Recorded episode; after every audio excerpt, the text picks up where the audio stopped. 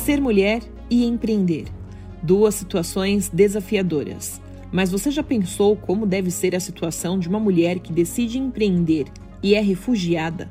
Bom, de acordo com dados do Observatório das Migrações Internacionais, de 2011 a 2019, mais de um milhão de imigrantes foram registrados no Brasil. Muitos desses imigrantes refugiados e até mesmo brasileiros retornados buscam ser inseridos no mercado de trabalho. E muitos deles veem no empreendedorismo a única alternativa. Mas, seja qual for o motivo, a falta de oportunidade no mercado de trabalho como um todo ou a vontade de ter um negócio próprio, a tarefa exige paciência e persistência. De tão importante que é o assunto e de tanto que muitas mulheres precisam ser encorajadas, esse é o tema da nossa conversa de hoje. Eu converso com a Liliana. Ela é cozinheira apaixonada e chegou no Brasil em 2014 para fugir da pressão que os narcotraficantes exerciam sobre moradores e comerciantes da região onde vivia. Oi, Liliana, muito obrigada pela sua participação, por ter aceitado o nosso convite. Liliana, conta brevemente para nós a sua história na Colômbia. Por que vir para o Brasil? E você veio sozinha para cá? Então, a gente, eu sou empreendedora desde meus 17 anos, porque eu fui mãe com 16. Aí, quando eu estava com 17 na Colômbia, eu já abri meu, meu, meu restaurante. Só que na Colômbia eh, começam a pedir propinas para você conseguir trabalhar. Então, a gente começou pagando 50 reais e terminou pagando 2 mil. Você pensa, já a gente te, tem três restaurantes, dois restaurantes, um táxi, e você tem que pagar por tudo, por cada, né? Então você pensa que, que pois não é bom porque você trabalha é para eles. Então a gente um dia decidiu não pagar mais e aí começou nosso problema, porque já a gente foi ameaçado, eles entraram em uma loja, usaram a força, ameaçaram a gente e a gente teve que fugir mesmo. A gente se sentiu sozinha, porque muitos de nossos familiares viraram as costas, muitos amigos já não estavam. A gente foi morar bem escondido, tipo lá no interior de Bogotá, mas era saindo de Bogotá. Aí eu, por meio de Facebook, eu comecei a falar com um primo que ele morou aqui em Brasil. Aí ele me falou, eu contei minha história para ele, aí ele falou, olha, eu já não estou em Brasil, mas vá para lá, vá lá no centro, pergunta por uma mulher aí para ela te alugar um quarto, eu vou te mandar o passagem e você vem para cá e você começa a vender calça jeans e camisetas, você é uma guerreira, então você procura a sua vida. Aí eu falei, ah, então tá bom. A gente estava muito desesperada. Isso foi em questão de uma semana que eu decidi isso. Aí então eu comprei passagem, eu não pensei duas vezes, aí eu vim sozinha para meus filhos ficaram lá escondidos com minha esposa. Aí eu vim para cá e só que no, meu primeiro meu primeiro inconveniente foi o idioma, né? Eu não sabia que aqui falavam português. Quando eu cheguei para mim foi eu ficava olhando todo mundo e eu não conseguia, tipo, entender. Aí eu comecei uma palavra com a outra e eu fui em uma em uma igreja que fica aí na Glicérios, é na rua, é a igreja Missão de Paz. E aí eles me ajudaram muito com os documentos, eles me eh, tiraram a tarjeta de trabalho me acharam um emprego. Aí eu comecei trabalhando aqui em Brasil. Foi fácil se adaptar ao país? Então, na verdade, eu não sei se eu sou de aquelas pessoas que eu tenho minha própria estrela, sabe? Porque eu digo muitas boas pessoas, com muito, desde a pessoa que me recepcionou na igreja, porque eu já estava desesperada, porque eu não, te, não entendia ninguém eu não sabia o que fazer. Eu, aquele empreendimento dos jeans e das camisetas, não, não deu certo porque não, não sabia eu falar, não sabia onde. Então. Bom, você também já chegou numa cidade hospitaleira, né? Você sabe disso. É isso. É, aí eu fui de o, o padre da igreja, ele me ensinou umas coisas de português, ou seja, tipo aulas de português básicas. Pelo menos você a meio se expressar, sabe? E encaminham a você. Aí ele me falou: ah, eu tenho uma amiga de um amigo que ele está procurando uma menina para trabalhar em cozinha. Você quer? Aí eu falei: eu vou. Aí eu, eu, meu esposo já veio, e, e, uns dois meses depois que eu, depois veio meu filho maior e depois a gente trouxe o caçula, que já está com 19 anos. E eu cheguei aqui em 2014. Você disse que já era empreendedora na Colômbia, já tinha restaurantes, né? Mas você já chegou em São Paulo querendo começar a sua vida na gastronomia? Não, a verdade, minha saída da Colômbia foi e ainda sigue pesando tanto em mim que eu venia com muito medo, sabe? Eu veio, venia muito amedrentada de eu fiquei muito como se chama traumatizada pela segurança de meus filhos eh, era o que mais sabe pesava em mim era eles então eh, ter um lá e o outro aqui e você trabalhar, você não tem cabeça para nada mais. Aí eu chorava muito. É, mas meu pensamento era nunca voltar para lá, porque eu comecei a sentir aqui que eu conseguia sair, é, comprar um pão. Bom, muita coisa que eu consegui aqui depois de tantos anos eu consegui minha paz espiritual e recomeçar. Mas quando você chegou aqui, você pensou logo em ser empregadora ou passou pela sua cabeça ser empregada? Então, a primeira coisa que eu pensei é vou, vou procurar emprego. Quando eu vi que, tipo, a pessoa que lava a louça ou lava os pratos em um restaurante ganha eh, 0,5 de caixinha e a pessoa que está no salão ganha 10 pontos, querendo dizer que gan ganhamos o mesmo salário, mas a caixinha de um é de 200 e do outro é de 2 mil. Então eu comecei a falar, nossa, eu vou me preparar para isso. Aí eu fui, eu comecei com o senhor que que me deu a oportunidade aqui, ainda sem documento, porque eu estava precisando mesmo. E aí a igreja já me ajudou com os documentos e aí eu fiz tudo certinho. Aí eu falei para ele, depois de uns seis meses que eu trabalhei aí com ele, aí eu falei, olha, eu já estou pronta para ir no salão, aí você me falou, aí ele, ele me falou, você é tão boa na cozinha que eu preciso a você lá. Aí eu falei, ah, então para mim não dá. E aí eu, te... aí eu saí mesmo. E aí você já pensou em abrir seu restaurante, né? Ou ainda não? Não, eu, a gente pensou em um empreendimento de vender arepas em São Paulo. Arepas é um, é um pão tradicional da Colômbia, um, um salgado. Então a gente pensou, aqui não tem muito, vamos a vender. Só que o primeiro que a gente pensou é, não temos grana. É, entre todos três, meu filho maior, meu esposo e eu, é, completamos seis mil reais e mandamos fazer uma bicicleta é, eu tenho inclusive as fotos dela, é bem fofinha, era, ela era bem bonita, tudo adaptada para vender arepas no carvão, é, bem completa. Só que o que eu falei para você, a gente não foi tão bem. Primeiro porque os eventos de food truck, eh, os food truck normalmente são os que vendem o salgado.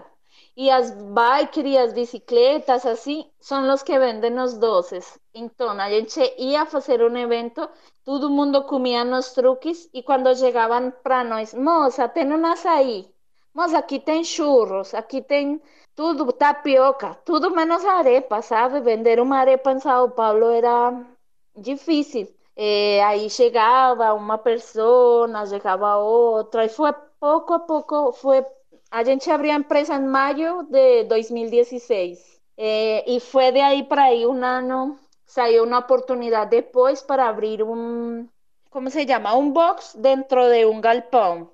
E, e aí ficamos três anos em Vila Madalena. Só que a gente lá trabalhava só de final de semana. E aí foi que, em verdade, a gente se deu a conhecer. O espaço fechou no, em junho é, de 2020 e a gente começou então a pensar em um food truck. A gente comprou uma Kombi é, velhinha, é, mas adaptou para vender as arepas e ampliamos um pouco o cardápio. Já a gente comprou, é, faz patacones e outro tipo de, de pratos já, mas aí a, a limonada de coco também. E aí trabalhamos também como uns meses com a Kombi.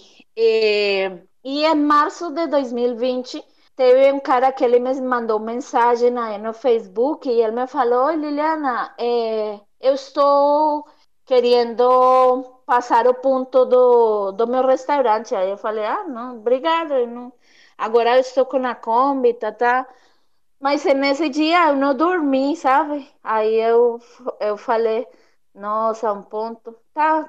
Aí, tanto assim que no outro dia eu perguntei para ele. Oi, e seu restaurante é onde?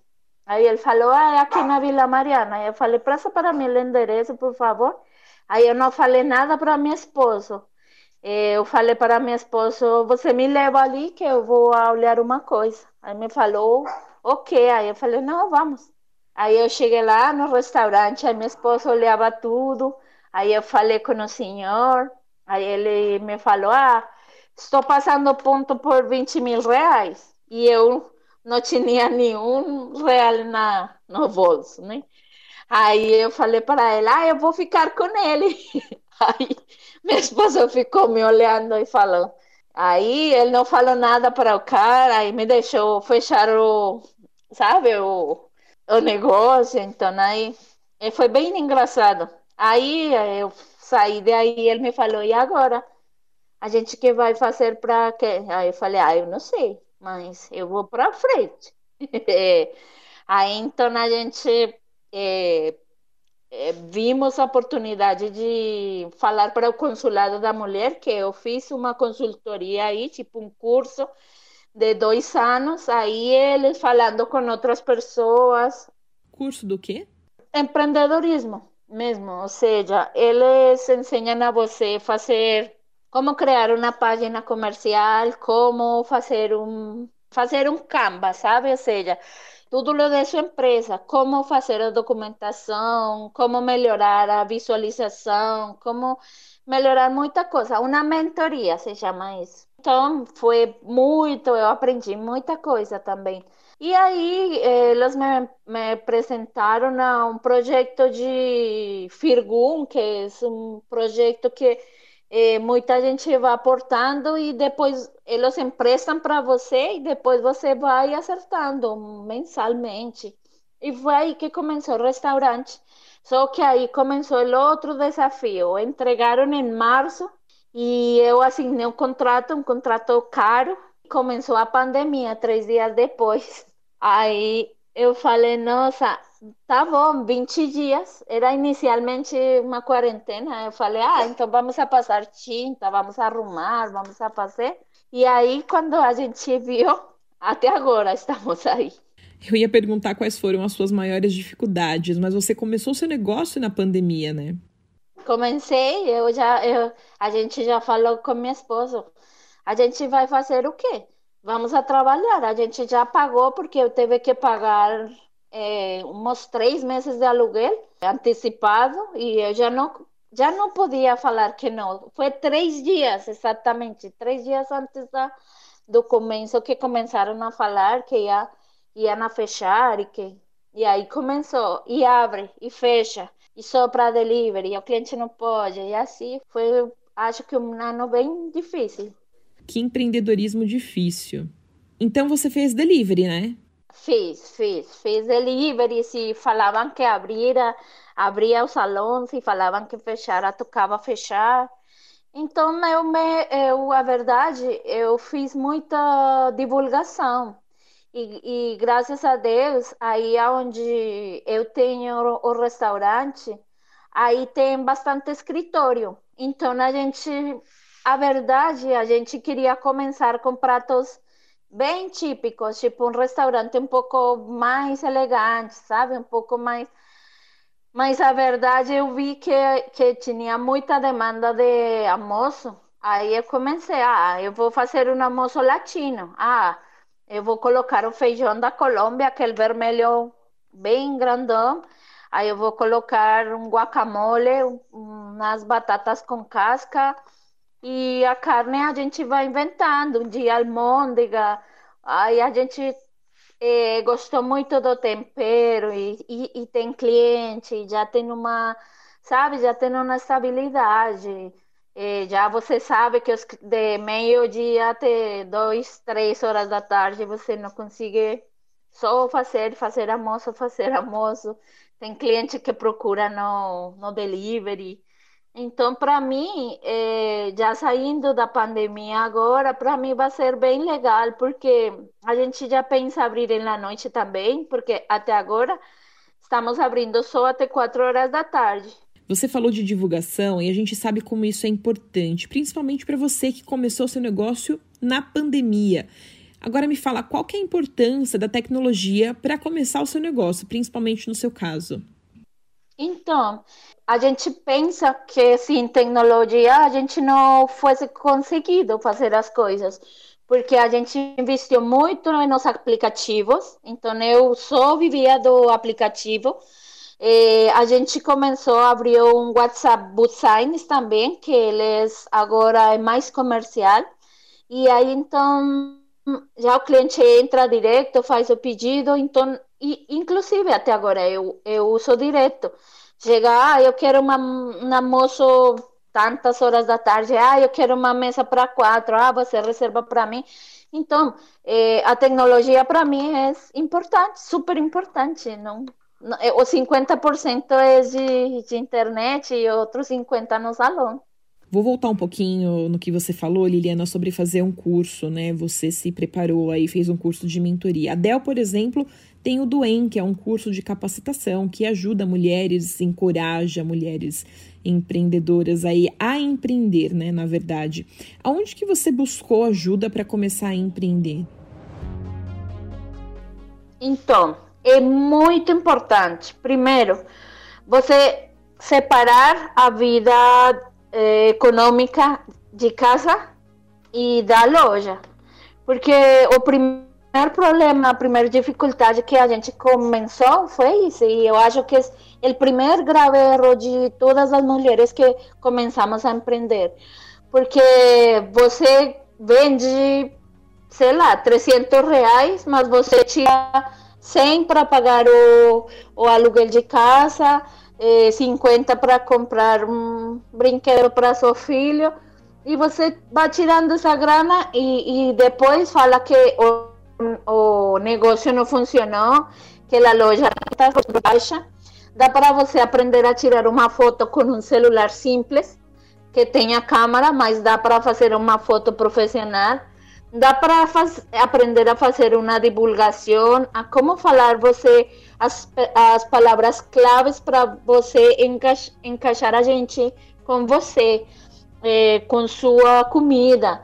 Eh, dá para você eh, ver que você tem um diferencial e também mexe com mesmo sua autoestima. Ah, você não se sentir que você não consiga, que você tem que ficar em casa lavando a roupa do esposo, aguentando, não. Que você é empreendedora, que você pode, é, sozinha, com, sim, é, com filhos, sem filhos, então você pode. Ou seja, faz toda a diferença esse apoio, né? É, faz. Qual que é o seu maior sonho como empreendedora? Você já realizou tudo ou ainda falta alguma coisa? Meu maior sonho é ter um restaurante estável Tipo, não depender que, ah, se hoje choveu, não vai ter venda. Ah, se hoje veio, tipo, uma pessoa e amanhã não vem.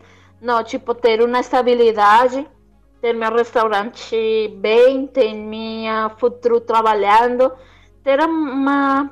Ao passar essa pandemia com saúde, né? Primeiro que tudo, é, é isso, ter a, é, aquela estabilidade que eu consiga pagar minhas contas, consiga tirar minha renta, consiga tirar meu salário, porque até agora eu não vi um salário. é isso. Bom, você já tem empreendedorismo na veia. Qual que é a mensagem que você deixa para a mulher que quer empreender? Qual que é o empurrãozinho que a Liliana pode dar para as mulheres que precisam ainda desse empurrãozinho? A primeira coisa que vocês têm que fazer é colocar seu sonho no papel e ver quais são as possibilidades para dar certo ou não. Apesar que às vezes você tem muita coisa para falar que não, se você vê que tem capacidade para fazer, você tem que fazer. Não é fácil, não.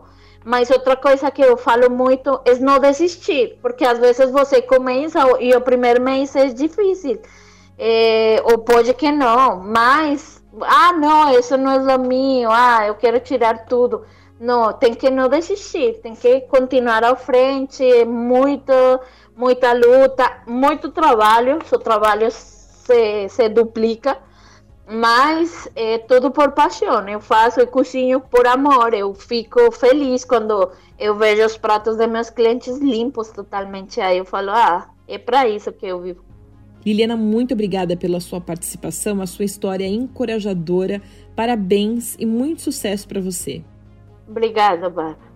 Bom, a ONU tem uma agência para refugiados. A Acnur é uma organização dedicada a salvar vidas, proteger os direitos e garantir um futuro digno a pessoas que foram forçadas a deixar suas casas e comunidades devido a guerras, conflitos armados, perseguições ou graves violações dos direitos humanos. Além disso, existem várias instituições que oferecem serviços de informação e apoio aos imigrantes em Minas Gerais e no Brasil. No site do Sebrae tem mais detalhes sobre essas instituições. Até a próxima!